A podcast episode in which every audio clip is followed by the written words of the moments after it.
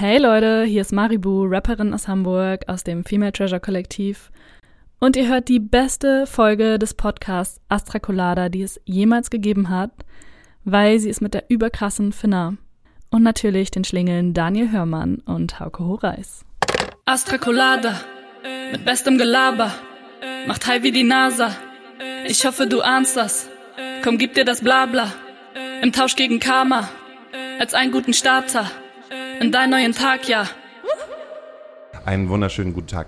Meine Damen und Herren, es ist wieder Donnerstag und für Daniel Höhtmann ist der 1. Mai nicht nur der 1. Mai, sondern der 1. Mai ist für Daniel Höhtmann jetzt jede Woche Freitag, Samstag auf dem Schulterblatt. Weil als wir ich war da. Ich war ja, ich war ja, ich war ja in dem in dem Flora Park und habe hier zu Techno abgedanced. Ich war einer von den 1400 äh, coolen Leuten, die meinten, dass es äh, äh super intelligent ist, äh, mit 1400 Leuten zu feiern. War es eine gute Playlist? Es war eine mega Playlist. Ich habe also keine Ahnung, ich habe super abgedanced. Es war natürlich nicht, Mann, Alter. Das war das, das, A, Techno, A, B, tanzen ich, C, so viele Leute auf einen Haufen. Das war die dümmste Idee, die man jemals haben, also wirklich jemals haben konnte. Also ich kenne es eigentlich aus meiner Jugend, dass wenn so ein geheimer Rave irgendwo stattfindet, sucht man sich erstens A, einen Ort aus, wo die Polizei nicht hinkommt und B, war das eigentlich niemals in der Pandemie. Ich weiß gar nicht. Und C, ich meine, wer hat denn halt den Wagen dahin gefahren? Das muss ja irgendjemand gewesen sein, der sagt, ja, ich habe noch einen alten Vito von meinem Opa und wir können die Proberaumboxen halt reinpacken.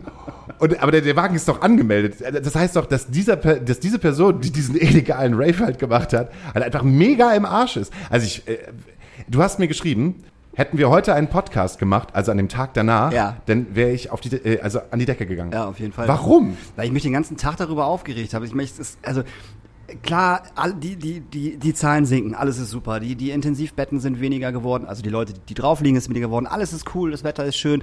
Und ich verstehe auch vollkommen, dass Leute nach draußen wollen. Ich verstehe, dass Leute feiern wollen. Das habe ich, das verstehe ich alles, das möchte ich auch so.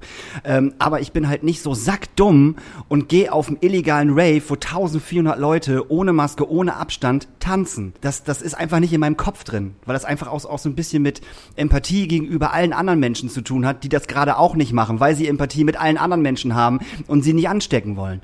Also ich verstehe das, ich habe dieses Schulterblatt-Ding nicht verstanden.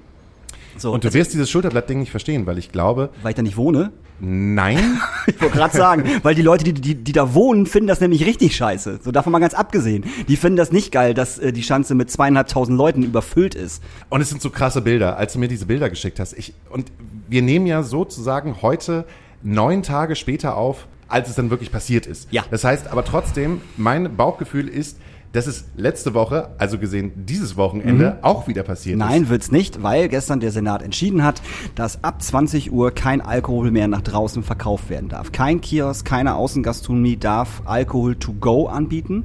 Außengastronomie nur für die Plätze, die sie draußen haben. Kioske dürfen nicht mehr verkaufen ab 22 Uhr. Ab 23 Uhr herrscht komplettes Alkoholverbot auf der Schanze. Heißt, die Gastro, Außengastro darf auch kein Alkohol mehr äh, ausschenken. Und wenn du in diesen Hotspots unterwegs bist nach 20 Uhr und du führst Alkohol mit dir, äh, darf er dir von der Polizei weggenommen werden und es wird wahrscheinlich ein Bußgeld ausgesprochen. Dementsprechend äh, wird sich die ganze Scheiße jetzt nicht äh, im Schulterblatt abspielen, sondern wahrscheinlich irgendwo in Winterhude. Oder im Jenespark. Oder im Jenespark. Also von daher läuft.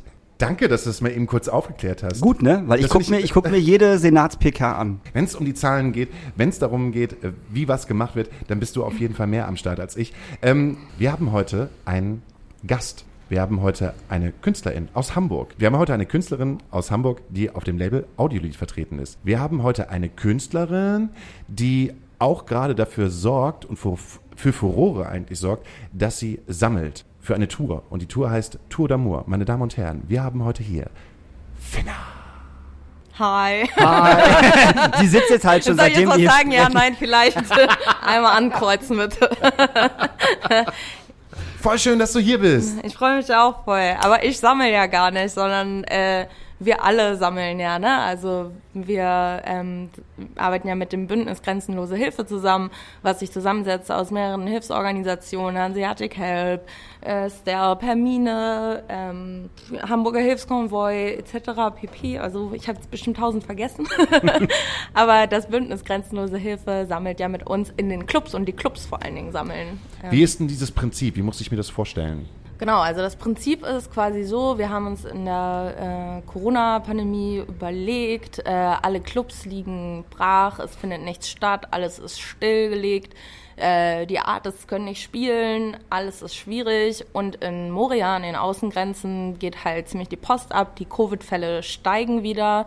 Ähm, und dort sind Menschen einfach in menschenunwürdige Lager eingesperrt. So, es gab mal kurz irgendwie einen Spot in den Medien, irgendwie als Moria gebrannt hat.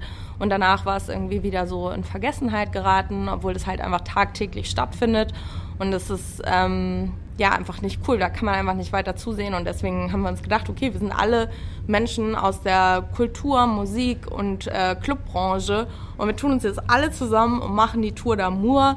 Ähm, alle Artists haben uns geholfen, einfach das Ding zu bewerben, haben äh, ihre Fotos uns geschickt und damit äh, halt irgendwie so eine, ja, so eine Kachel für Instagram gemacht, so eine Grafik, wo Tour d'Amour draufsteht, wo einfach nochmal darauf hingewiesen wird, was einfach gerade an den EU-Außengrenzen passiert.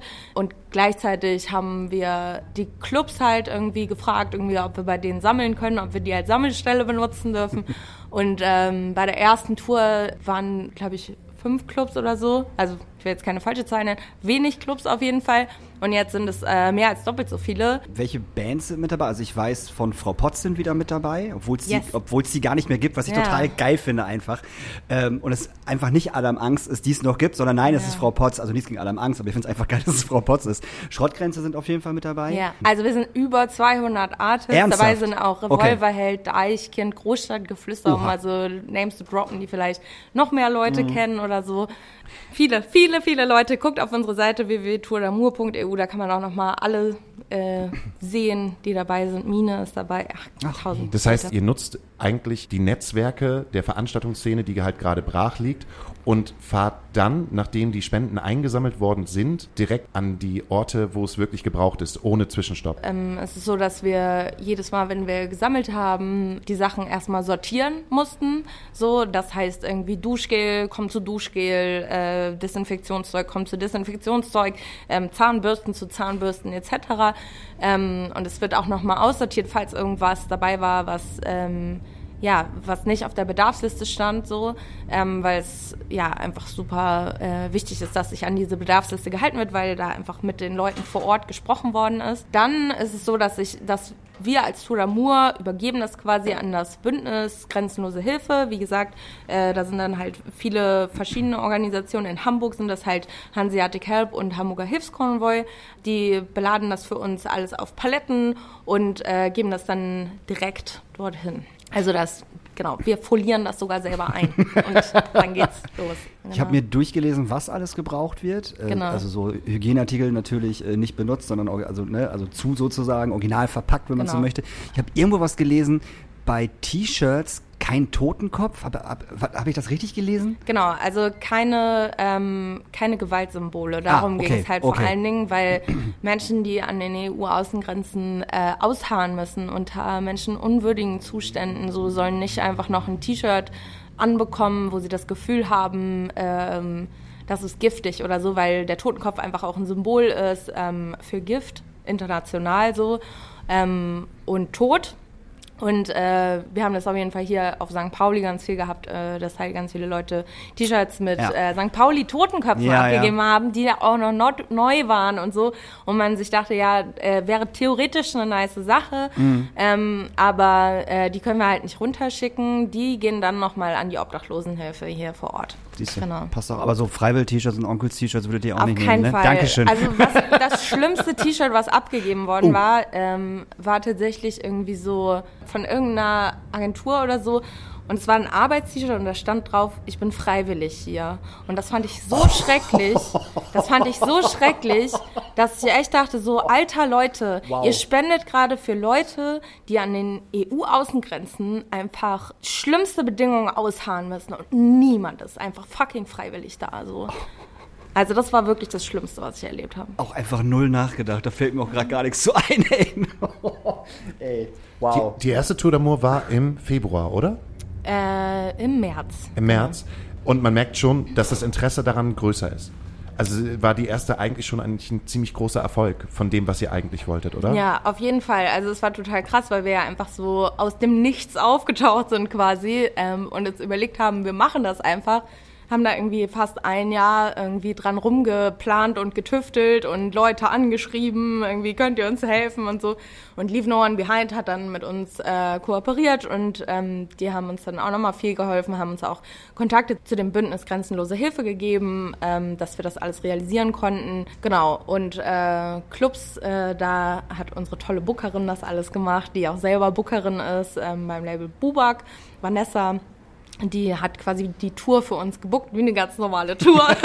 und alle Clubs waren halt direkt dabei, haben mitgemacht, es war großartig und äh, es sind auch viele Geldspenden zusammengekommen, also fast 50.000 Euro. Das war auf jeden Fall richtig super. Da konnte man auch schon mit der ersten Tour richtig helfen. So, jetzt muss die zweite Tour natürlich noch ausgezählt werden und gucken, was da äh, zusammengekommen ist. Und ähm, ja, ich hoffe mindestens genauso viel. Wenn nicht sogar noch mehr, weil mehr Städte dabei waren. Woher kommt dein Antrieb? Ich glaube, ähm, wahrscheinlich hat das viel damit zu tun, mit welchen Leuten man so abhängt. Also glaube ich erstmal so, dass man es halt einfach ziemlich nah und direkt einfach mitbekommt, so ähm, wer welche Möglichkeiten hier in Deutschland hat, so überhaupt hierher zu kommen und äh, dass man halt einfach vernetzt ist mit Leuten, die dort ausharren müssen. Ja, keine Ahnung. Also mich hat es einfach richtig fertig gemacht, als es dann halt auch noch da gebrannt hat und dann einfach ähm, Leute dann in das zweite Lager äh, rüber gefrachtet worden sind. Also es war überhaupt nicht liebevoll und ähm, ich weiß nicht, ich kann mir das einfach nicht mit ansehen so und ich finde, es ist einfach wichtig, da auch nicht wegzuschauen so und auch nicht in dieser Machtlosigkeit irgendwie zu verharren so und sich zu denken so, ja, aber ich sitze hier auf meinem weißen deutschen Arsch und ähm, kann hier irgendwie chillen und äh, meine Füße hochlegen. Wieso mich betrifft das ja alles nicht und so. Ähm, das finde ich ja total kacke. So, ähm, ich muss irgendwie ja, irgendwas muss gemacht werden, so, weil diese Gesellschaft ist einfach ein Wrack so. Und wir müssen alle irgendwie zusehen, dass wir dieses Wrack irgendwie repariert kriegen. Und wenn wir es nicht reparieren können, neu erfinden, neu machen und äh, und sich vor allen Dingen zusammenzuschließen. Und ich habe auch immer sehr viel Motivation einfach weil ich das Gefühl habe, nie alleine zu sein damit, sondern es sind ja immer auch Leute um mich rum, die halt äh, Bock haben mitzumachen äh, und ähm, nicht nur mitzumachen, sondern selber Initiative zu ergreifen und äh, und zu sagen, ja genau, da muss man echt was machen, so wir können hier nicht einfach sitzen bleiben, wir müssen was tun und, äh, und sich dann gemeinsam Gedanken zu machen, äh, das finde ich halt einfach großartig und es gibt mir auch Kraft einfach, dass ich irgendwie denke, so wow, wir sind nicht alleine so, Solidarity wins, so. das ist geil. Wir haben immer ein kleines Mini-Interview. Du bekommst jetzt zehn Fragen von mir und das, was dir als erstes einfällt, kannst du ganz ungefiltert halt raushauen. Fragen werden immer kurz hintereinander gestellt und äh, danach sind wir verliebt. Kennt ihr das? Dieses, äh, ja, ja. stellt so 100 Fragen oder so und alles so kurz, spontan, immer in die Augen gucken und dann sind alle verliebt. das habe ich bei The Big Bang Theory gesehen. Ja, genau, ich auch. Ist das nicht Speed Dating? Ja, besser. Nee, es gibt, es gibt im Internet gibt so so einen Fragenkatalog irgendwie. Äh, das war mal so ein psychologisches mhm. Experiment mhm. quasi. Ähm, wenn du diese ganzen Fragen ihr euch gegenseitig gestellt habt, die schnell, spontan gegenseitig beantwortet habt, euch immer in die Augen geguckt habt, danach seid ihr 100% verliebt oder eben nicht so genau. und wisst, ob ihr zueinander passt oder nicht. Okay, ja. dann würde ich so sagen... Aber es sind ja nur zehn Fragen, also... ich würde mal sagen, so, du guckst Daniel die ganze Zeit in die Augen, während du mir zuhörst. So, so, sowas Weird. ganz schwer. Das kleine Interview für zwischendurch. Teil 1. Dieser Cartoon hat meine Kindheit geprägt. Ein Manga habe ich geguckt. Ich habe so Sailor Moon habe ich geguckt. Ja, das fand ich geil.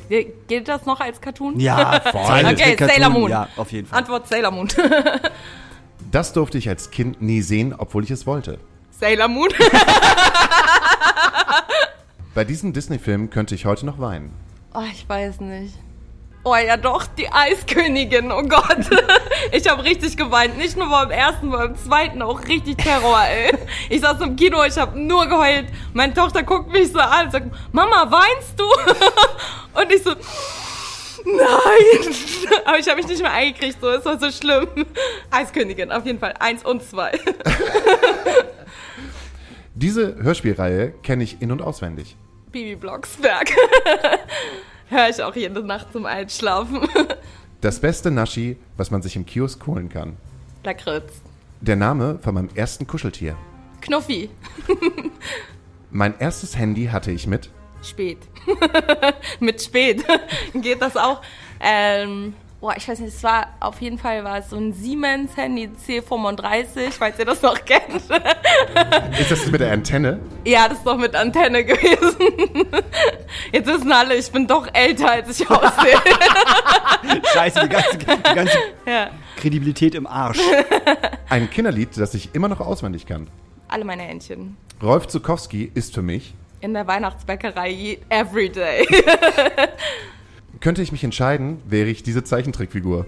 Weiß ich nicht. Was ist fett? keine Ahnung. Wahrscheinlich, wahrscheinlich wäre ich irgendwie, keine Ahnung. Sailor Moon? Nee, Sailor Moon ist so dünn, ey. Ich kann mich auch null mit ihr identifizieren. Ich finde die so quakig und so. Ich weiß nicht, irgendwas Entspanntes und Lustiges und Dickes. Vielleicht Olaf von Die Eiskönigin oder so. Den finde ich eigentlich ganz entspannt. Ja. So ein bisschen dumm, aber irgendwie süß und er mag Umarmung. Das mag ich auch. Du hast gerade erzählt, du hast eine Tochter. ja, Wie, darf ich fragen, wie alt die ist? ja, acht. Acht Jahre schon? Ja, Ich muss ganz ehrlich gestehen, ich habe sie auch schon kennengelernt. ja. Auf, hast, hast, hast, hast, und, und, äh, Ja, das ist mega sweet. ja. Auf dem Hausboot, ne? Auf dem Hausboot. Wir haben Ja. zusammen äh, in der ersten Rutsche bei All Hands on Deck gespielt. Und dann war deine Freundin dabei, die auf deine äh, Tochter aufgepasst hat, während Ja. du gespielt hast. Und es war halt wirklich, ah, da Mami ist im Fernsehen. Ey, die hat dich so abgefeiert. Das Ich ist, feier sie auch hart ab. ist das so ein, so ein gemeinschaftliches Ding von euch, dass ihr euch gegenseitig hart abfeiert? Ja, ich glaube schon. Auch so singen und tanzen ist zu Hause so richtig so voll unser Ding. Auf jeden Fall. Wenn du diese Fragen jetzt gehört hast und du hast gesagt, du hast früher nicht so viel, ähm, du hast nicht so viel Fernsehen geguckt. Wie ist denn das? Deine Tochter ist jetzt acht Jahre alt. Hat sie schon ein Handy? Nee. Darf ich fragen, warum? Würdest du ihr, wann, wann denkst du, ist das richtige Zeitalter, um so einem Kind ein Handy in die Hand zu rücken? Boah, ich weiß ehrlich gesagt nicht so richtig. Also, sie hat schon ab und zu mein Handy in der Hand, ne? Also, um dann, keine Ahnung, ähm, auf Netflix irgendwas zu gucken oder so, ne? Irgendwie eine Kinderserie oder so. Bei uns wird geglotzt auf jeden Fall. Äh, ab und zu mal, äh, jeden Abend eigentlich Sandmann auf sandmann.de. Ey, das, das gibt's immer noch? Ja, ja, klar. Ja, es gibt's immer noch. Ey. Ja, ja. Auf jeden Fall. Und ich finde es auch äh, wichtig, also dass sie irgendwie Kontakt dazu hat, das irgendwie bedienen kann. Ähm, aber ich finde, es soll auf jeden Fall noch reguliert sein. Also so Bildschirmzeit, finde ich, ist halt, ja, einfach ein heikles, heikles Ding so, ne? Weil wenn, also ich merke auf jeden Fall, desto mehr meine Tochter glotzt so, äh, desto mehr ist sie dann auch, äh, ja, unentspannt irgendwie hinterher. Man sollte irgendwie meinen, das ist entspannt, Kinder, aber irgendwie habe ich immer das Gefühl, okay, sie ist danach irgendwie noch unentspannter so und weiß irgendwie nicht mehr so richtig, was mit sich anzufangen so. Und das finde ich auf jeden Fall richtig schwierig. Wir diskutieren da auf jeden Fall gerade auch viel drüber. Also so, weil ich, äh, meine Tochter wohnt auch nicht bei mir zu Hause in Hamburg, sondern in Bremen.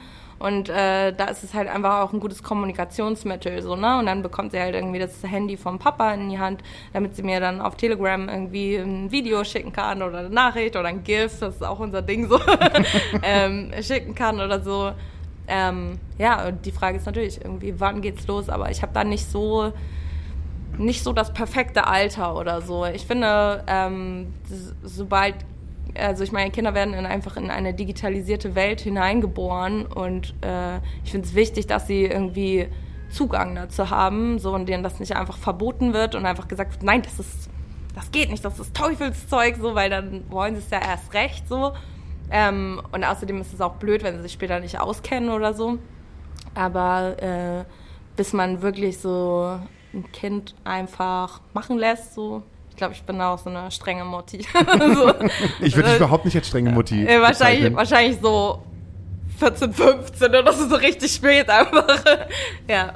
Ich, ich denke mal, dass, glaube ich, spätestens in der Schule, ich glaube so zwischen 10 und 12, dass dann halt, glaube ich, auch dann der, der, der, der Druck da ist, eins zu haben, also von den Mitschülerinnen. Weißt du, dass die dann auch alle, alle eins haben und dann so, ja, warum hast du denn kein Handy?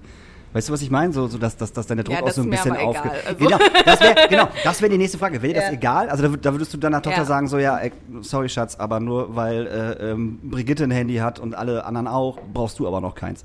Ja, voll. Aber Okay. ich finde es auch sowieso irgendwie wichtig, dass man Kindern einfach auch zeigt, dass es auch äh, andere Leb Lebensrealitäten gibt als, ähm, als die, die äh, von Klassenkameradinnen irgendwie in der Schule ausgelebt werden. So ähm, bei uns zu Hause läuft es halt alles ein bisschen anders. Sie weiß, was queer ist, sie weiß, was trans ist, sie ist auf jeden Fall äh, hat sie schon mal was von Rassismus gehört. So, wir versuchen mit ihr einfach kindgerecht über diese ganzen Themen auch zu reden und es ist ja auch immer die Frage so, okay, wie gestaltet man halt so einen Alltag halt auch mit einem Kind so und wie groß ist das Bedürfnis dann wirklich so? Willst du dann irgendwie lieber Eiswaffelmikrofone basteln oder willst du jetzt wirklich nur am Handy zocken so und dann wollen die meisten doch lieber ein Eiswaffelmikrofon basteln. Selbst Weißt ich will das, selbst ich will es gerade haben, wenn ich ehrlich bin. Was ist ein Eiswaffelmikrofon? Mega gut. Hey, ja, man, man bastelt, also man backt einen kleinen Kuchen, der ist rund und dann äh, machst du halt so eine Eiswaffel als ähm, als äh, Halter sozusagen für die Hände. Dann kannst du das Ganze verzieren mit Streuseln und so. Machst unten halt noch so eine Zucker, wie heißt das, so eine, kennt ihr Glasur. diese Schnüre? Nee, nee, nee, diese Schnüre. Diese Ja, ja. Schnüre als, Als Kabel. Mikrofonkabel Ja, ja. sozusagen, diese S-Bahn-Schnüre. Und dann hat man ein äh, essbares Eiswaffel-Mikrofon und kann damit singen, tanzen und danach es aufessen. Wie geil das ist das total denn geil. bitte? Das bringe ich dir zur nächsten Tour mit. Einfach nur, damit du gute Laune kriegst.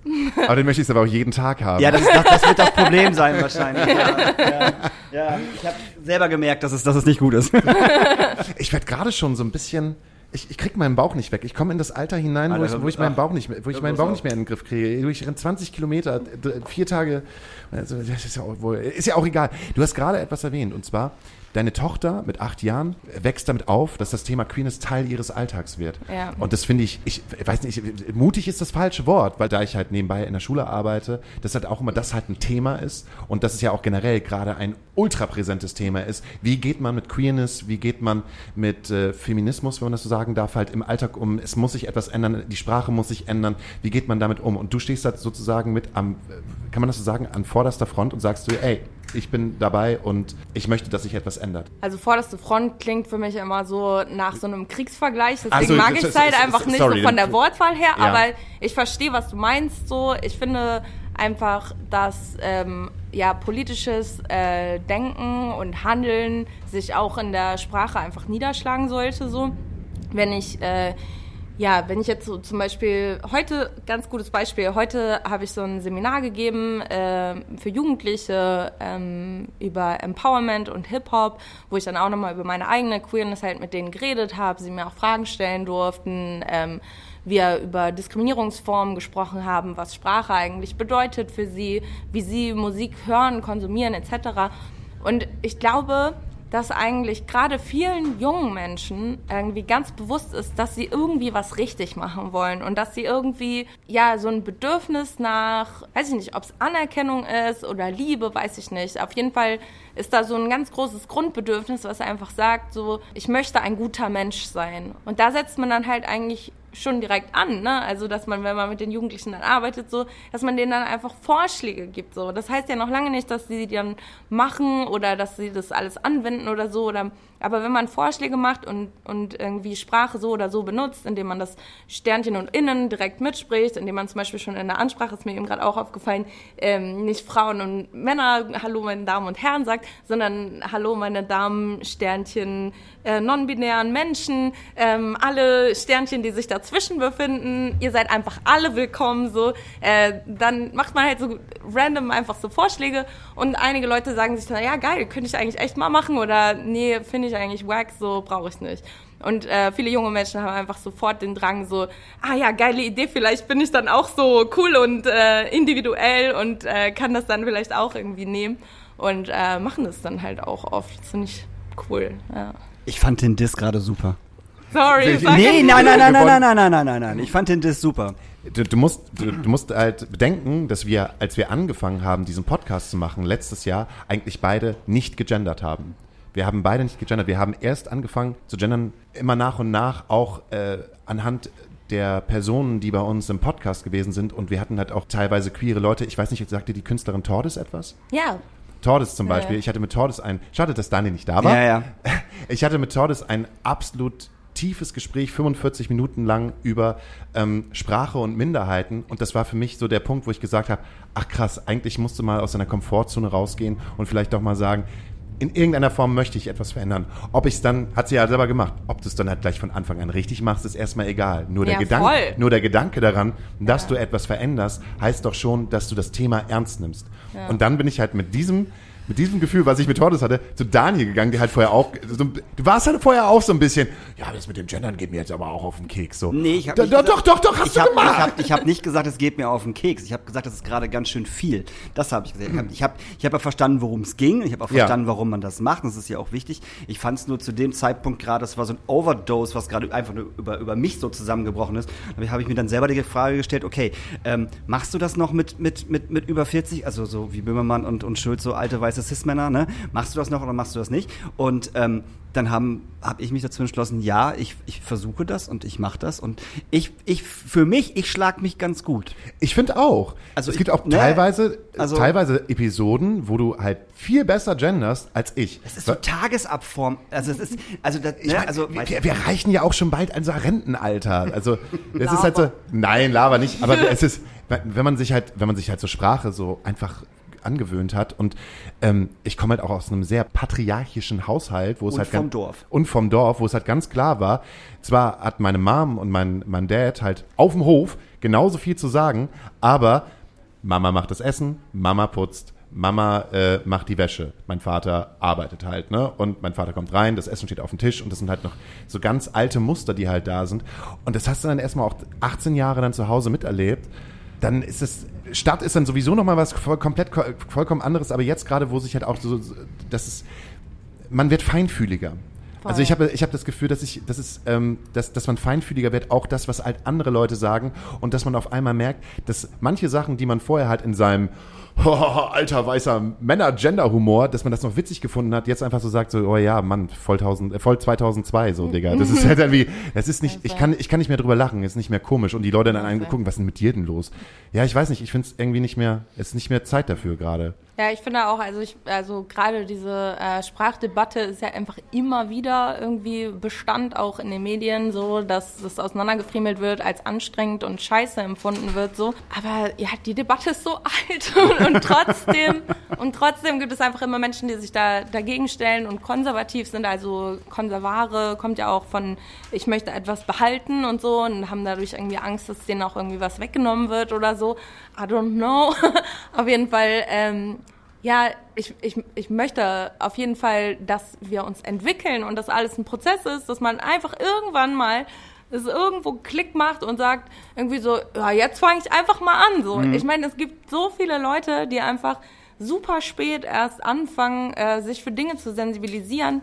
Auch meine Oma zum Beispiel irgendwie, ähm, die war schon immer sensibel auf jeden Fall. Aber jetzt gerade irgendwie seit 2015 hat sie sich auch noch mal so zum Thema Rassismus irgendwie sensibilisiert. Ich habe ja auch noch mal so ein paar Bücher rüberwachsen lassen, so weil sie liest unheimlich gerne so jetzt über den Omas gegen rechts so und macht einfach jetzt was. Mega gut. Und ich find's mega geil. Ich feiere das total hart ab so ne und sie keine Ahnung, auch allein durch meine Beziehungsform oder so, sie, sie fängt dann an, irgendwie das zu reflektieren und sagt so, hm, ja, vielleicht finde ich Frauen auch doch gar nicht so schlecht und so. ich weiß es gar nicht. Gibt es irgendwie vielleicht auch in meinem Alter irgendwie so ähm, Treffs, wo ich hingehen kann, ähm, Möglichkeiten, mich zu connecten und darüber auszutauschen, weil ich habe das Gefühl, ich bin jetzt gerade erst in so einer Entwicklung, wo ich halt eigentlich weitermachen möchte und nicht stehen bleiben möchte. Und allein diesen Prozess irgendwann anzufangen und zu sagen, so jetzt und, und, und ich mache es jetzt einfach und das alles ist ein Prozess. Ich muss nichts perfekt machen, sondern ich bin dran. Das ist auch einfach todesgeil. Ziemlich coole Oma auf jeden Fall. Auf jeden, Würde ich, würde ich sagen.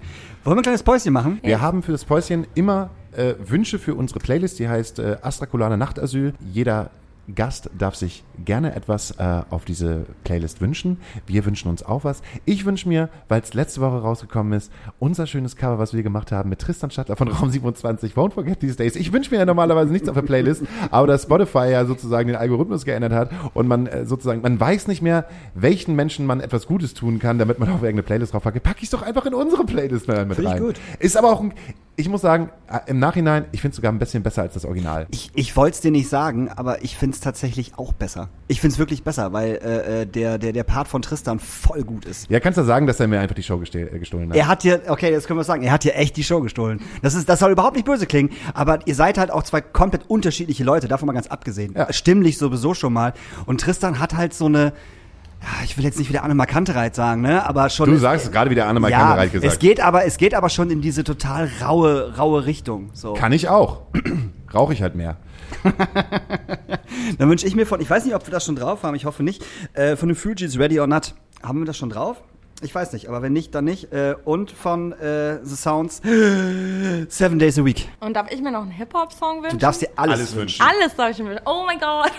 Nein, ich wünsche mir auf jeden Fall äh, von Roger Reckless wie Black. Das ist gerade rausgekommen. Das finde ich total geil. Dann würden wir sagen, hören wir uns nach äh, dieser kleinen Pause mit deiner KünstlerInnenkollegin Maribu. Maribu. die, die sofort Ja gesagt hat, als ich gesagt habe, möchtest du durch die Sendung führen? Finja so, ja klar, mache ich. Siehst du cool, ich bin so Fan. Okay, wir sind alle Fans und hören uns nach der Pause. Bis gleich. So Leute, weirder Podcast. Es gibt eine Pause, in der ich Pausenprogramm mache, also mache ich einfach mal Werbung. Ganz bald kommt eine neue Single von mir, wirklich ähm, ziemlich bald. Und ihr solltet sie euch auf jeden Fall reinziehen, weil der Song einfach übertrieben gut geworden ist. Und ich glaube, das ist das krasseste Release bisher für mich, weil der Song mir einfach richtig krass am Herzen liegt. Und es fällt mir auch nicht so mega leicht, das zu releasen, aber ich glaube, es lohnt sich. Ähm, damit ihr es nicht verpasst, folgt mir für die Sicherheit am besten auf Instagram, Spotify und YouTube. Aber vorher haut Finna heute noch einen raus, Leute. Ähm, so ein krasser Song, das wird so geil. Fuck, ich durfte den Song schon hören. Ich war im Video mit am Start. Das Video ist auch einfach nur krank gut geworden. Und der Dreh hat so Spaß gemacht und es war einfach alles so nice. Finna, ich freue mich so, so, so sehr auf dein Release. Am besten ist einfach das Pony. Leute, zieht's euch rein. Willkommen zurück. In ihrem Kulturpodcast. Nummer eins. In Hamburg. Habe ich vergessen? Okay. Hauptsache eine Nummer sein, ne? So, Wir sitzen in der Astra-Stube, trinken Bier. Heute mit Finna und äh, rauchen, bis die Wenn Schwarte schwarz Kraft. sind. Schwarte, wir rauchen bis die Schwarte Kraft. Du musst auch mal ein bisschen aufmerksam sein. Ich, manchmal schiebe ich dir was zu, Daniel, und dann nimmst du es überhaupt gar nicht ab. habe ich doch jetzt gerade gemacht. Ja, du bist immer unaufmerksamer, habe ich das Gefühl. Du nee, ich denkst bin- halt immer nee, nur an den Kultursommer. Nee, ich habe heute, ich habe heute tatsächlich, ich habe ex, äh, extreme Kopfschmerzen. Ich weiß auch gar nicht, warum ich so viel rauche. Das bringt's auch nicht wirklich. Ähm, und die gehen nicht weg. Und das ist ziemlich, ziemlich anstrengend. Hatte ich ja schon seit gestern. Schwüle Luft und so. Das ist schwierig.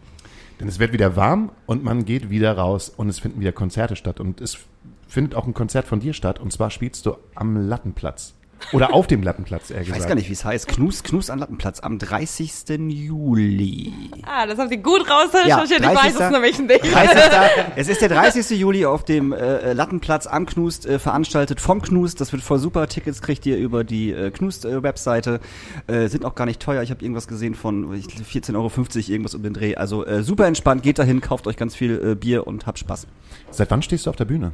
Seit 2015. Also so mit, dass, dass man damit auch Geld verdient oder meint ihr so generell? Ne? Also ich habe 2015 auf jeden Fall angefangen, halt so, ähm, ja, so richtig Musik zu machen, sagen wir mal. So irgendwie, ich habe 2015 halt irgendwie meinen ersten Track aufgenommen, der hieß Musik ist Politik.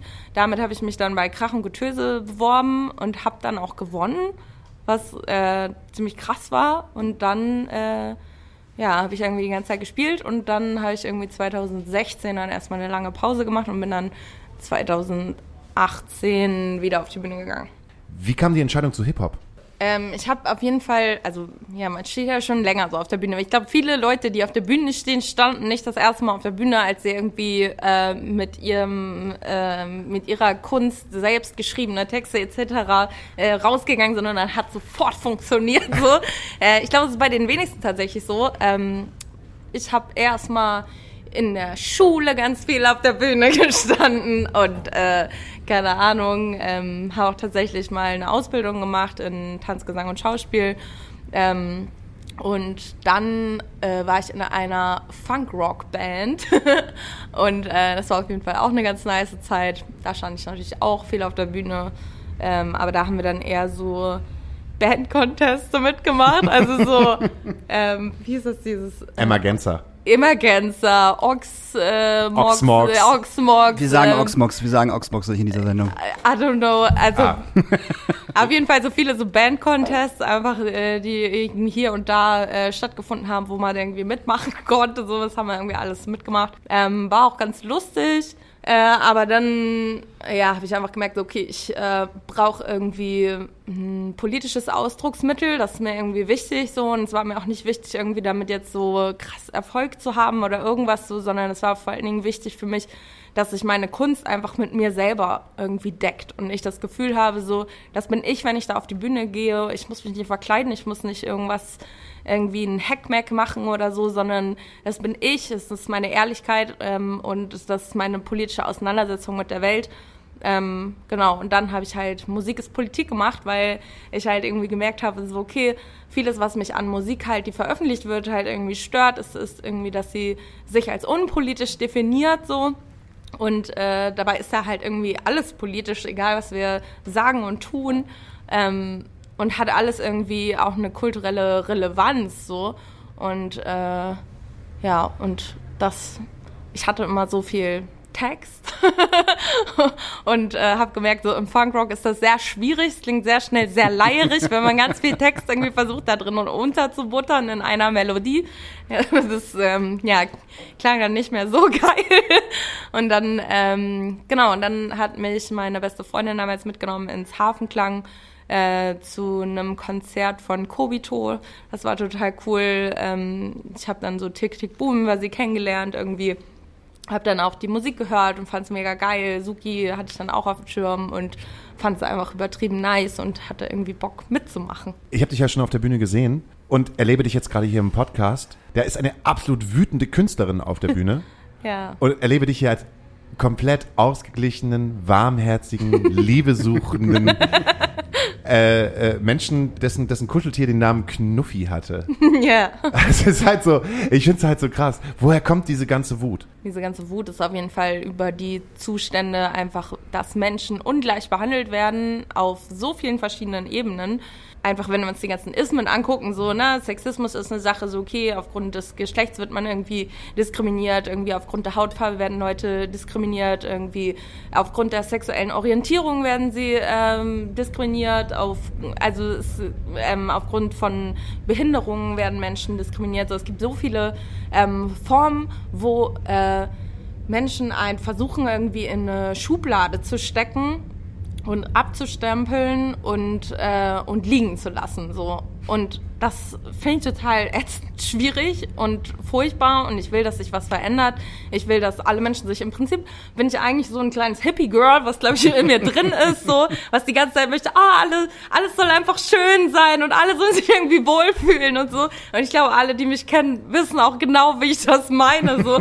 ähm, aber man kann sich leider nicht leisten, ein Hippie Girl zu sein, so, sondern es ist wichtig halt irgendwie diese Welt äh, mitzugestalten und zu verändern, so. Und äh, und ich bin einfach verdammt wütend, wenn Leute ähm, ja mich auf mein Äußeres reduzieren, wenn sie mich so anmachen auf der Straße, ähm, mir Hasskommentare im Netz drücken irgendwie, äh, weil ich fett bin oder weil ich queer bin oder ähm, ja das ist alles einfach verdammt anstrengend und man kann natürlich irgendwie die ganze Zeit traurig sein und heulen so, ähm, was ich auf jeden Fall auch viel tue so, ähm, aber ich möchte irgendwie, ich glaube, ja, meine Therapeutin hat auf jeden Fall mal was ganz Schlaues gesagt. Sie meinte irgendwie so, ja, Wut gibt einem ja noch mal so einen Raum und und eine und eine Kraft irgendwie auch zu handeln und etwas irgendwie, ja, ist ja auch so ein Motor irgendwie, dass man halt aus dem Knick kommt und nicht verharrt in einer Starre und und und Beklemmtheit so, sondern die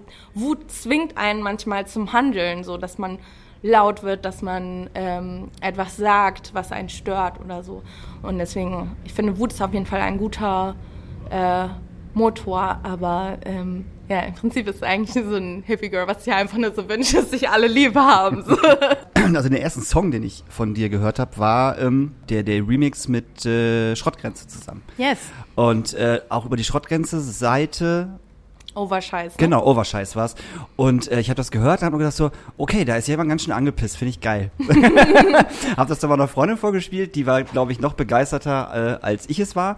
Und ähm, Ich liebe den Song, ich finde den großartig und ich kann das auch, also ich kann total verstehen, dass man genau darüber sauer ist. Also, weiß ich nicht. Ich höre den Song, jede, ich, er ist auf meiner Playlist und äh, auch jedes Mal, wenn ich ihn im Auto höre, denke ich mir so, ja, ganz genau. Darf man das als Mann sagen? Ja, oder? Also man kann, also ich kann sagen, dass Ja, ich das, natürlich. Nee, nee, das ist ja, Auf ne, jeden also, Fall. Ne? Also ich, mich, mich macht der auch dann irgendwie ein bisschen sauer. Ja, voll. Also der, der Song spricht ja eigentlich nicht irgendwie aus einer rein weiblichen Perspektive oder so, sondern er zeigt vor allen Dingen, wie sich Menschen halt irgendwie, oder wie ich mich vor allen Dingen fühle als fette Person irgendwie Mhm. auf der Straße immer wieder dumme Kommentare gedrückt zu kriegen. Aber ist Ähm, das wirklich so? Du ja, kriegst auf der ja. Straße, Ja. ehrlich jetzt? Ja. Also darf, darf ich fragen, was? Also ich meine, also, Ja. also jemand, jemand geht, geht, geht, geht an dir vorbei, läuft drei Meter, dreht sich um und sagt dann was. Nee, ähm, so ist es leider nicht. Also so, weil dann würde ich ja vielleicht schon sehen, wenn sich die Person umdreht oder Ja. so. Aber mir ist es halt schon häufig passiert irgendwie, dass ja, und die schlimmste Situation war, glaube ich, irgendwie, da, da bin ich am Bahnhof gewesen, äh, gerade irgendwie auf Tour unterwegs und dann äh, bin ich in so einen Fahrstuhl eingestiegen, äh, um zum Gleis hochzufahren. Ähm, und dann und dann stieg halt eine Person mit ein und guckt mich halt so von oben bis unten an und sagt so, boah, bist du hässlich so. Und das einfach, das war richtig schlimm so. Dann auch so andere Situationen, wo einfach Menschen einfach so, ähm, keine Ahnung, meistens so Boys, Groups irgendwie so dann an einem vorbeigehen und sagen, hey, du fickst mit der hässlichen da hinten, mit der fetten und so, ja, und dann lachen immer alle so und finden es irgendwie lustig und wenn man halt alleine ist, dann ist es einfach verdammt schmerzhaft so. Oder wenn, ähm, wenn man halt irgendwie nicht gerade auf den Stuhl passt oder so, es ist äh, auch immer wieder Thema im Wartezimmer, irgendwo anders, im Flugzeug, in der Bahn, so, ähm, keine Ahnung. Also ich habe jetzt gerade halt wieder ein bisschen abgenommen, so, aber ich war auf jeden Fall noch fetter sozusagen und äh, das war noch schwieriger und noch schlimmer so und da ja man denkt immer so ja das ist sowas was nicht stattfindet oder so aber ich glaube das ist etwas worüber man einfach nicht gerne redet so weil es einfach weh tut und ähm, mir ist es auch einfach verdammt unangenehm in der Situation. Ich schäme mich dann und denk so boah ja ich sehe irgendwie halt so aus wie ich aussehe. Oder ich esse irgendwie, keine Ahnung, weiß ich nicht, irgendwas auf der Straße, eine Pommes oder so. Und dann wird gleich irgendwie, siehst du direkt, wie halt Leute einfach so ihre Blicke auf dich richten so und, und ganz anders äh, mit dir umgehen so, ne? Und das, also ich finde das total schrecklich, dass es vor allen Dingen, oder was mir auch schon hinterhergerufen wurde, ist so äh, irgendwie, ja, du solltest nichts trinken, wenn du schwanger bist und so, ne? Also das ist auch so ein Ding irgendwie, wo ich echt manchmal denke, so, okay, ja, aber das ist einfach, das ist heftig so, ne? Und dann in der Situation denkt man so, oder Leute kommen so und sagen irgendwie so, ja, herzlichen Glückwunsch oder so, ne? Das geht auch nicht so, wo man sich dann auch irgendwie denkt, so, okay, äh, was hast du jetzt gerade für ein Recht, irgendwie über meinen Körper zu kommentieren oder so, ne? Mm. Und ja, ich, ich finde das auf jeden Fall immer wieder schwierig, in jeder einzelnen Situation halt irgendwie äh, was zu sagen und schaffe das ganz oft nicht, weil ich einfach dann alleine bin und irgendwie denke so, oh krass, äh, dass mir das jetzt gerade schon wieder passiert. Und deswegen war es total wichtig für mich, diesen Track zu schreiben und halt irgendwie einmal nicht nur verbal, sondern auch optisch den Mittelfinger in die Luft zu heben und einmal zu sagen, so, ihr könnt mich alle mal so. Ähm, das ist mein Körper und ich bestimme darüber. Und, äh, und niemand schreibt mir vor, ob ich schön bin oder nicht schön bin, weil das entscheide immer noch ich so. Ich Ja. finde ich find das total krass, weil, weil, weil mir das halt total fern ist. Also Ja. so, sowas über Menschen zu denken, geschweige denn Menschen so etwas nachzurufen. Und ähm, die Leute, die dich jetzt nicht kennen und die, die, die dich nicht sehen, Hauke und mir sitzt eine unglaublich hübsche Frau gegenüber. Das kann man auch Danke. einfach mal so sagen, wie es ist. Und äh, für mich, einfach nur für mich persönlich, bist du halt null fett. Das ist halt, also für mich ist das totaler Quatsch. Ist immer im Auge des Betrachters, bla bla bla bla. Aber ich würde halt nie auf die Idee kommen. Ich, finde halt, auf, ich finde halt auf dieses Wort fett, also ich meine, du sagst selber über dich, dass du fett bist. Ist auch du, was du, hast, ja- du hast jetzt, ja, aber du hast jetzt irgendwie dreimal das Wort fett benutzt. Wir, du da sagst fett, ich sag jetzt auch die ganze Zeit fett, fett, fett und es ist ein so negativ belastendes Wort. Ich glaube, Aber nicht immer, ne? Also wenn du halt irgendwie sagst so, ey, das war richtig geil, dann sagst du auch mal, boah, fett. Ja, ja, logisch. ich dachte, das, ich dachte, das Fett wird mit Ä geschrieben. Nein. Wie wäre es dann, stell, stell dir mal die Situation vor, du würdest keine Kommentare mehr bekommen. Niemand würde dich darauf ansprechen, niemand würde diese komischen Blicke äh, geben.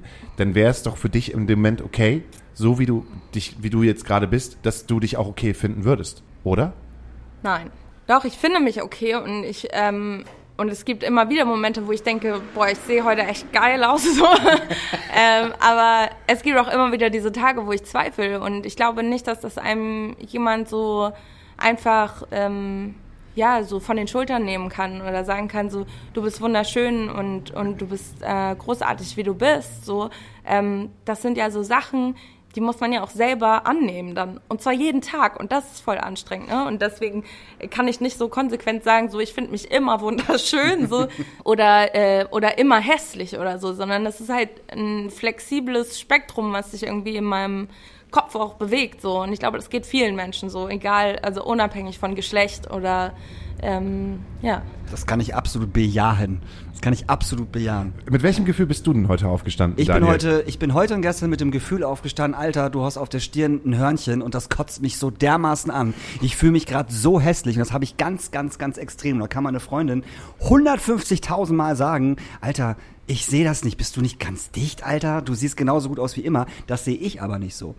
Und dann fühle ich mich halt scheiße. Dann fühle ich mich halt auch mal wirklich drei, vier Tage genau, also super scheiße. Hab auch null Bock rauszugehen. Ich habe heute 20 Mal überlegt, so, können wir den Podcast nicht irgendwie absagen? Wegen dem Pickel, den du ja, oben auf der Stirn ja, hast? Ja, weil das einfach, weil das einfach für mich so ein Ding ist, ich fühle mich dann unwohl. Ich fühle mich dann unwohl und ich denke, dass mich jeder auf der Straße, jeder, egal wer es ist, ob Kind, ob Frau, ob Mann, ob Hund, mich anguckt. Ja, weil wir ja auch einfach so ein, ja, so ein Ideal von Haut einfach Genau. irgendwie immer wieder äh, vorgezeigt bekommen, so wie eine Haut auszusehen hat.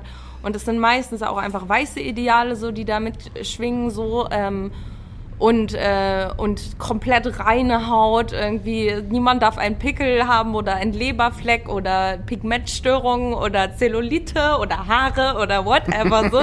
ähm, da, da sind ja so viele Normen, die jeden Tag irgendwie auf uns einwirken und das nicht nur durch die Medien, sondern vor allen Dingen durch das, was wir auch verinnerlicht haben durch die Medien, so ne? Ich bin heute mit dem Gefühl aufgestanden, wenn ich heute eine In- Instagram-Story mache, wo mein Gesicht drin ist, muss ich mir auf jeden Fall einen Filter drauf machen. Ja, aber genau, genau, genau, Genau, das ist es ja. ich habe mir einen Avatar-Filter drauf gemacht. ja, so, bitte. Ja, aber gut, dass es geht.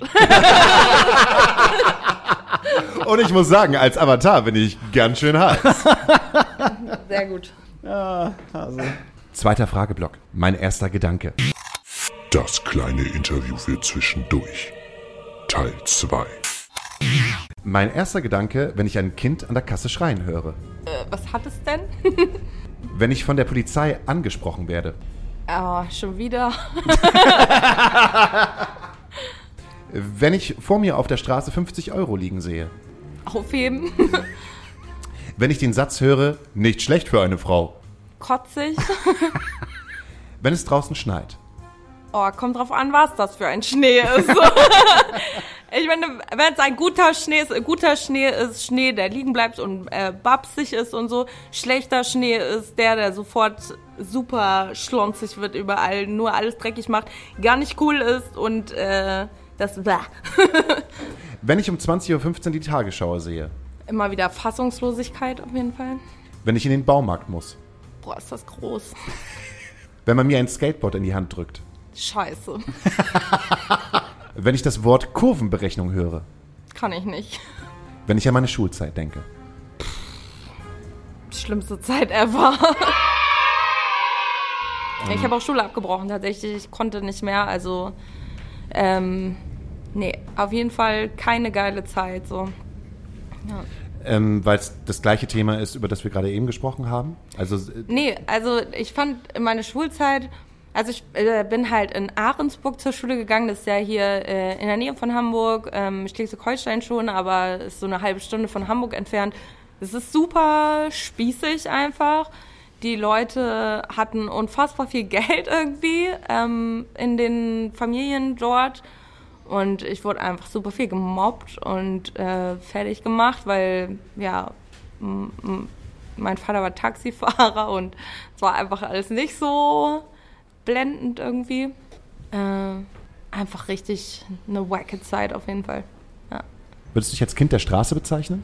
weiß ich nicht. Also, Ähm, aber tatsächlich ist es so. Also, ja, also ich will meine Eltern hier halt null in den Dreck ziehen oder so, aber wir hatten es einfach schon verdammt schwierig. So, ähm, ja, viele Drogen waren im Spiel ähm, und es war auf jeden Fall ja schon eher so ein kriminelleres Pflaster, ähm, wo ich halt unterwegs war sozusagen. Ne? Ja. Ach, deswegen auch, das wär, da wäre ich nämlich als zweites drauf gekommen, äh, im Sinne von, ähm, wenn die Polizei mich anspricht. Schon, ja. schon wieder. Ja. Sorry for that. ja. Aber immer gut rausgekommen. Ja, nicht immer, aber ja. Kommt drauf an, was ich gemacht habe. und was passiert ist und warum ich irgendwie, ja. Wenn dein Jetzt-Ich auf dein Ich treffen würde mit 15 Jahren, was würdest du dem sagen? Es wird alles besser. Und wenn dein 15-jähriges Ich auch also sehen kann, was du jetzt bist, was würde das 15-jährige Ich sagen? Gott sei Dank oder so. Es ist doch alles besser geworden. Oh mein Gott, danke. Es sind noch ein paar Jährchen. ja, ja, schon. Ja. Darf ich zu der, darf ich zu der Baumarkt, zu der Baumarktfrage mal ganz kurz was sagen? Ja, du darfst zur Baumarktfrage was sagen. Ich war gestern im Baumarkt und habe einen Sonnenschirm gekauft äh, für, für, für, für den Balkon und man braucht ja für den Sonnenschirm dann unten so ein, so ein, so ein Behälter, wo der reinkommt. Und das war halt so ein Plastikding und ich wusste, okay, da muss irgendwie Wasser rein so, habe aber nicht geschnallt, wie diese Stange, weil ich habe versucht, diese Stange da reinzustecken, das hat halt nicht funktioniert. Dann bin ich halt zu dem Menschen da vorne hin und habe dann gefragt, so, äh, sorry, äh, kannst du mir erklären, wie ich hier diese Stange reintun soll? Er guckt mich halt an, fängt an zu lachen, sagt aber nichts. Und ich so, naja, das war eine ernst gemeinte Frage, kannst du mir sagen, wie das hier funktioniert? Und er guckt mich an, bist du doof? Und ich so, entschuldige bitte? Er wirklich, er wirklich, wirklich gefragt, bist du doof? Und ich so, äh, nee, entschuldige bitte, bin ich nicht. Kannst du mir erklären, wie das funktioniert? So, dann reißt er das halt auf und hat da war unten noch, noch so ein Pnöppel, den man oben reinstecken muss. Und dann war der halt so, also für mich halt so ein typischer Mann. So, ich zeig dir jetzt mal, wie man so ein Sonnending aufbaut und pack das da halt so rein. Und ich gucke ihn halt so an. Ich so, wie kann man denn so überheblich sein? Also, ich bin hier im scheiß Baumarkt, ich habe keine Ahnung von, von handwerklichen Sachen. Ich bin strunzdumm. So, du kannst doch wohl nett zu mir sein. Du meinst ja nicht dumm, nur weil man sich in einem Be Bereich gerade nicht auskennt. Ey, fand so. ich super dreist und seine Kollegin stand neben ihm, hat ihn wirklich fassungslos angeguckt und nur so mit dem Kopf geschüttelt. So, was macht der Typ? Ich habe mich selten so unwohl in einem Baumarkt gefühlt wie gestern. Ich kam mir so klotzhohl vor. Ich stand da einfach nur so, boah, du bist der dümmste Mensch der Welt, der nicht mehr weiß, wie man so einen blöden Sonnenschirm aufbaut. Ey, das Ding ist halt auch.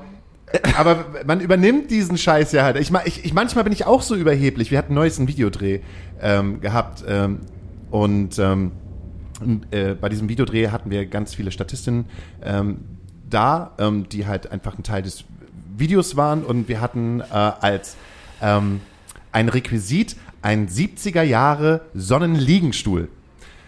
Äh, Kennt ihr die Dinger, die man halt, äh, die, so flach sind und die man dann halt so aufbauen muss? Ja, ja. Aufklappt. So ein Klappstuhl halt einfach. Und äh, ich habe dann gesehen, wie eine Tänzerin das Ding halt nicht zusammenbauen konnte. Und ich bin dann halt wieder so, warte mal, ey, ich komme jetzt mal hin und ich mache das jetzt gerade mal für dich. Und wie ich da halt abgelust habe, das hat gezeigt, Sehr ich, kam mir, ich kam mir in meiner Überheblichkeit so dumm vor. Und das Geile war, da war Paul, Paula, Paula, die ist, die, ist, die ist der Wahnsinn, die hat sich in diesem Video die Haare abrasiert und sich tätowieren lassen, die Krass. Initialen, die ist also krass. Ähm, so ein richtig cooles Antifa-Girl.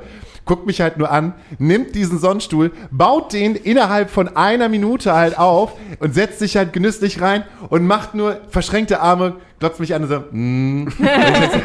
ja, ich hab's verstanden, es ist gut, ich arbeite, wir arbeiten dran, wir arbeiten dran. Es ist ja das Ding halt so, ich, ich es ist halt so, man- man, man arbeitet halt dran. Also ich glaube, dass es halt so, dass es, dass es halt so wichtig ist, dass man einfach, einfach mal dann wieder checkt, so dass es jetzt nicht vorbei mit dem Leben und mit dem, was man alles gelernt hat, sondern auch die Teil, was wir schon, das Teil, was wir ja schon vorhin besprochen haben, also mit Sprache und wie man miteinander umgeht, das ist auch ein Teil des Prozesses, der halt immer weitergehen sollte, als einfach sonst, sonst wird man zu so einem konservativen Arsch, den die Menschen halt nicht mehr ernst nehmen können. Aber das Ja. Ding ist, das, aber das, das Ding ist, hätte Dede das äh, aufgebaut und auch nicht geschafft, wärst du auch hingegangen und hättest gesagt, Alter, verpiss dich mal, lass mich das machen. Ja, das ist das eigene Also- Ego. das ist halt das, Ich glaube, was einfach immer wichtig ist, ist, dass irgendwie wir alle checken sollten, irgendwie so, okay, ähm, welche Privilegien habe ich, so ähm, aufgrund äh, des Geschlechts, der Hautfarbe, der Körperfigur, der sexuellen Orientierung oder sonst was. Welche Privilegien habe ich und wie kann ich die halt sinnvoll irgendwie nutzen, äh, um ähm, um diese Gesellschaft ein kleines bisschen besser zu machen, sozusagen. Und ich glaube, dass ähm, viele, gerade bei so weißen hetero-cis-Dudes, merke ich halt ganz oft, dass dann erstmal, wenn ich irgendwie ankomme oder so, erstmal so eine kleine Duckhaltung besteht, so, okay, ich weiß, ich bin ein weißer cis-hetero-Dude, so, und ich weiß, ich kann noch nicht alles und so, aber ich, schwöre, ich gebe mir Mühe. So. denke ich immer so, ja, hey, cool, dass du verstanden hast, dass du Privilegien hast, das ist voll geil, so, ich freue mich für dich, so. Ähm, ja, aber äh, lass doch irgendwie genau diesen Punkt einfach nutzen, dass du ähm, dann, wenn du in deiner Boys-Runde bist oder so und da läuft irgendwie ein dummer Kommentar irgendwie über Äußerlichkeiten von Weiblichkeiten, dann äh, dann sagst du halt einfach mal was in der Runde und sagst, ey, ist ein Mensch, oder? oder ähm, konterst einfach mal genau in den Situationen, wo vielleicht Weiblichkeiten gar nicht am Start sind, mhm. so und nutzt deine Privilegien. Oder ihr macht halt, wie gesagt, diesen niceen Podcast hier so und ladet halt nicht nur äh, cis-hetero weiße Dudes ein oder so, ne? Also allein das sind ja alles so Ebenen, so wo man halt irgendwie eigene Privilegien checkt und sie nutzt und und ähm, ja, und, und, und handelt und nicht mehr in dieser Duckhaltung so irgendwie versucht irgendwie zu verharren und zu sagen, ich habe Privilegien, was soll ich jetzt machen? Friedrich Merz schwingt dann leise hier rüber.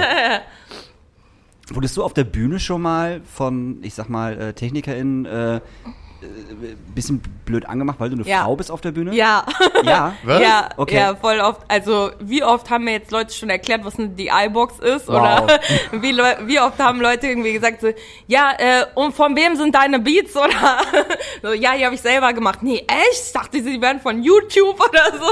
Da, also sowas höre ich andauernd irgendwie, dass Leute halt mir einfach nicht zutrauen, dass ich selber Musik mache, das selber aufnehme, selber die Beats produziere und so. Das, ähm, ja, finde ich manchmal richtig, richtig schwierig auf jeden Fall. Ne? Also, aber nicht alle. Also Ja, ja. es gibt auch immer wieder total geile Technikpersonen, die halt das einfach auf dem Schirm haben, dass man ein Mensch ist. Das ist egal. Thank you so much. und, äh, und dann ganz normal behandeln und sagen, hey, was brauchst du, was, äh, was ähm, hast du mit? Genau. Ich glaube, das Schlimmste, was wir hier hatten, war, ich weiß nicht mehr, welche Band das war, die hatten eine äh, Schlagzeugerin und ähm, die war so ein bisschen, ja, wie, wie sagt man das? Kleines Mäuschen, also das hört sich wieder doof an, aber sie war sehr, sehr schüchtern. Sie war sehr, sehr schüchtern in dem, was sie gemacht hat. Zurückhaltend. Zurückhaltend. Nee, nee, äh, nee, schon schüchtern. Also zurückhaltend war es nicht, es war sehr schüchtern. Und ähm, dann waren die halt hier und dann kam die Hauptband halt an und irgendjemand, ich weiß nicht mehr, wer es war, fragte dann so, oh krass, ihr habt eine Schlagzeugerin.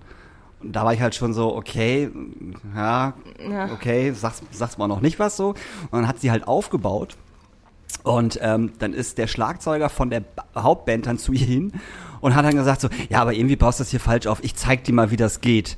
So. Und äh, das Problem war, dass sie, oder was heißt das Problem? Weil sie halt so, so schüchtern war, hat sie halt nichts gesagt. So. Ja. Äh, in dem Moment war aber äh, eine von unseren äh, Barfrauen hier, die dann erstmal direkt äh, von der Bar rübergeschrien, das kann die schon alleine. Und dann dreht er sich um und guckt sie so an. Ja, brauchst nicht so doof gucken. Das schafft die schon alleine. Das macht die nicht zum ersten Mal. Und er so, ja, ich wollte ja irgendwie, ja, ja, ich weiß, was du wolltest. Komm hier, geh auf deinen Platz. Das war halt mega geil. Und, Und, ich das war stand der halt Typ so, von der wow. Hauptband sozusagen? Ja, ja. Okay. Ja, ja. Das finde ich halt sowieso generell auch schwierig, weil ja auch einfach zwischen Artists oft einfach irgendwie so eine kleine Hierarchie irgendwie Mhm. besteht, ne? Also wer ist äh, Support Act und wer ist Haupt- oder Main Act, Ja. so. Ähm, und dann nicht nur äh, diese Hierarchie mitschwingt, sondern dann auch noch diese Mann-Frau-Hierarchie irgendwie auch noch mitschwingt. Ähm, und ich kann mich total in diese Schlagzeugerin reinversetzen, dass sich das unfassbar kacke angefühlt haben muss in dem Moment so. Auf jeden Fall. Und ich finde es mega schön zu hören, dass sich dann direkt eine andere Person einfach solidarisiert hat. Ob es so eine Frau gewesen ist oder eine andere Person, wäre total egal gewesen, aber dass einfach irgendjemand supportet und einfach äh, sagt so, ey, brauchst du das gerade wirklich oder ähm, ist es gerade einfach mehr Explaining, was hier gerade Ja, ja, ja. abgeht? so? Ja, ja, ja. ja, voll gut. Hast du das, du hast ja gesagt, du hast vorher in einer Funkband gespielt? Funk-Rock-Band. In einer ja. Funk-Rock-Band gespielt. Warst du dort auch die einzige Frau? ja. Und war dieses äh, Mansplaining-Ding halt auch dort Standard? Ja, absolut. Also nicht nur, äh, also ich fand die Boys alle nett, so alles cool, so ich will jetzt auch gegen niemanden wettern oder feuern, so überhaupt nicht, ähm, weil ich glaube, dass äh, wir da alle gemeinsam irgendwie auch viel miteinander gelernt haben, so. Ähm, aber vor allen Dingen so im, im Backstage oder so, das finde ich auch tatsächlich im Hip-Hop-Bereich total schwierig so. Ne? Man geht in den Backstage, es sind dann irgendwie nur Typen da. Jetzt gerade ist wieder viel besser so, wenn man live spielt. So, dann sind jetzt auch äh, viele ähm, ja, Frauensternchen-MCs irgendwie am Start und so. Aber vor fünf Jahren war das noch ein bisschen anders so. Und ich weiß noch ganz genau, wie ich dann so äh, das erste Mal irgendwie so in, in großen Backstage reingekommen bin und da waren nur Cis-Typen so und die dann einfach direkt immer instant die Frage gestellt haben, und die Freundin von wem bist du so? so instant, so einfach direkt. Mhm. Und ich dachte einfach so, äh, ich glaube niemandem so. also, Ich weiß ich nicht, gucken wir mal, was sich heute noch ergibt. Ne? so, einfach, aber ja, was, was soll diese Frage, ne? Einfach irgendwie das einfach auch abzusprechen, so dass äh, Frauen rappen, so dass der zum Glück hat sich das jetzt in den letzten Jahren komplett geändert. So, wir haben alle die 365 Female MCs Playlist von Mona Lina mindestens einmal gehört oder davon gehört, so und äh, wissen, dass es einfach sau viele ähm, ja weibliche gelesene oder ähm, Transpersonen im Rap gibt, so die die geilen Scheiß machen. Und äh, das ist auch im Mainstream jetzt total angekommen. Das ist auch voll geil. Ähm, und diese Frage wird mir zum Glück hoffentlich nie wieder gestellt. so. ja. Voll geil. Also voll schön. Hier jemanden sitzen zu haben, der so offen mit all seinen vermeintlichen ähm, Schwächen halt umgeht und sie halt in Stärken umwandelt und sie halt in gute Songs umwandelt und Menschen inspiriert und ähm, etwas besser machen will und auch so Leute inspirieren kann. Weil das äh, so, so, kommt es halt einfach rüber. Du bist unglaublich offen, du bist un also deshalb, wir haben die, wir, wir haben die Stunde schon erreicht.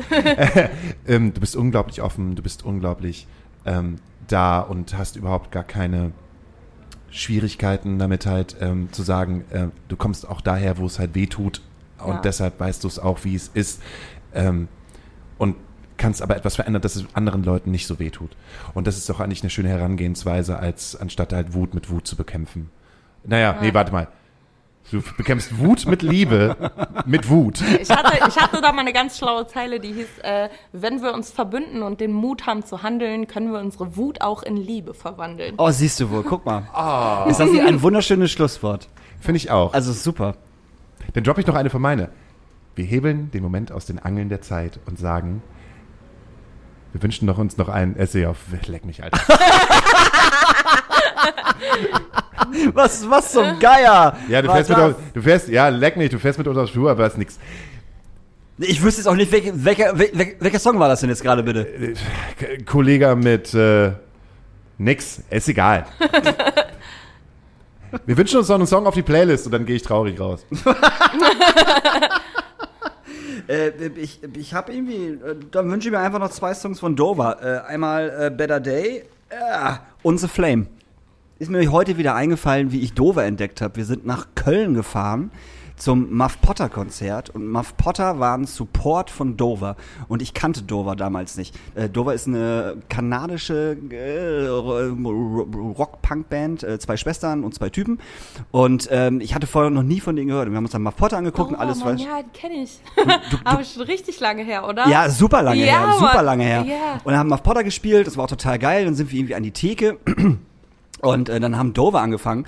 Und sie fängt dann an zu singen und ich drehe mich halt instant um und denke mir so, what the fuck, was zum Geier ist das denn? Warum hat mir keiner gesagt, A, dass es, also, dass, dass eine Frau singt, B, wie geil sie singen kann. Ich bin halt sofort mit meinem Bier irgendwie versucht, in die erste Reihe reinzukommen und habe dieses Konzert so gefallen. Es war eines der geilsten Konzerte, die ich jemals gesehen habe. Und sie war halt so geil, weil beim vierten Song hat irgendjemand hinter mir äh, äh, gerufen, take off your shirt zu ihr. Und sie wirklich Gitarre ab, runter in den Graben, über die Barriere und zu dem Typen hin. Hat den Typen sowas von zusammengefaltet auf Englisch und er hat, glaube ich, so gut wie nichts verstanden von dem, was sie gesagt hat. Und dann war da so ein, so ein richtiger Kreis um sie rum. Die beiden standen halt in der Mitte und sie hat ihn so angeschissen die ganze Zeit. Ich so, Alter, ist das geil. Ist So das gut. geil. Es war so, es war wirklich so gut. Und der Typ war so klein mit Hut, der hat nichts mehr gesagt. Der ist wirklich Kopf nach unten durch die Menge und ist wahrscheinlich zu Theke und hat sich und hat seine Traurigkeit im Bier ertränkt. Es war So ein großartig. bisschen Bikini-Kill-Style. Ja, auf ja, jeden genau. Fall, ne? Ja, so ja, alle einmal absolut. fertig machen, Ja, die einem ja. dumm kommen. So. Und seitdem war ich riesen Dover-Fan. Also war wahnsinnig gute Band. Jetzt, wo du gerade erzählt hast, ist es schon wirklich so, ich habe mich ein bisschen verliebt. 2004 war das. Ah. 2004. Ey, weißt du was, dann packe ich ja noch äh, einfach Oberscheiß. Geil. Super, finde ich gut. Und, Und wenn äh, Maribu dabei ist, können wir dann auch nochmal äh, PMS hören. Ja, ja, ja. Sehr gut. und äh, dann hast du ja schon gesagt, ne, wegen Kafka, weil, äh, ne, Support Kafka, hier Lattenplatz, 30.07. Siebter. 30.07. Und äh, mit SNL gerade rausgekommen. Finde ich gut. Hast du einen peinlichen Lieblingssong? Peinlichen Lieblingssong. Ja. Dann pack den drauf. äh, oh, ich weiß gerade nicht, wie der heißt. Das ist so dumm, ne? Aber ich höre den voll Ist der von der Eiskönigin? N- Nee. Könnte man meinen, ne? nee, der, der ist von Sia, so eine Akustikversion äh, live. Weil jedes Mal, wenn ich halt irgendwie so richtig hart depressiv bin, ähm, ja, höre ich diesen Song und merke einfach so, aber ich lebe noch und, und, und es geht irgendwie weiter und egal wie scheiße es einfach manchmal ist, so, ähm, es kann nur besser werden, so, ja. Und dann weine ich einfach heimlich und, und denke mir so, ah.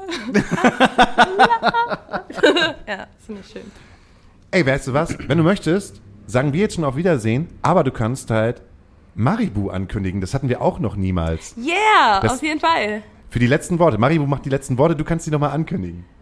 Liebe Maribu, voll schön, dass du äh, uns hier durch das Gespräch geführt hast. Mega nice. Ich bin richtig Fan von dir. I love you, girl, so much. Ich hoffe, dass deine Mucke jetzt, äh, die jetzt rauskommt, einfach so richtig hart gepumpt wird und alle dich auschecken.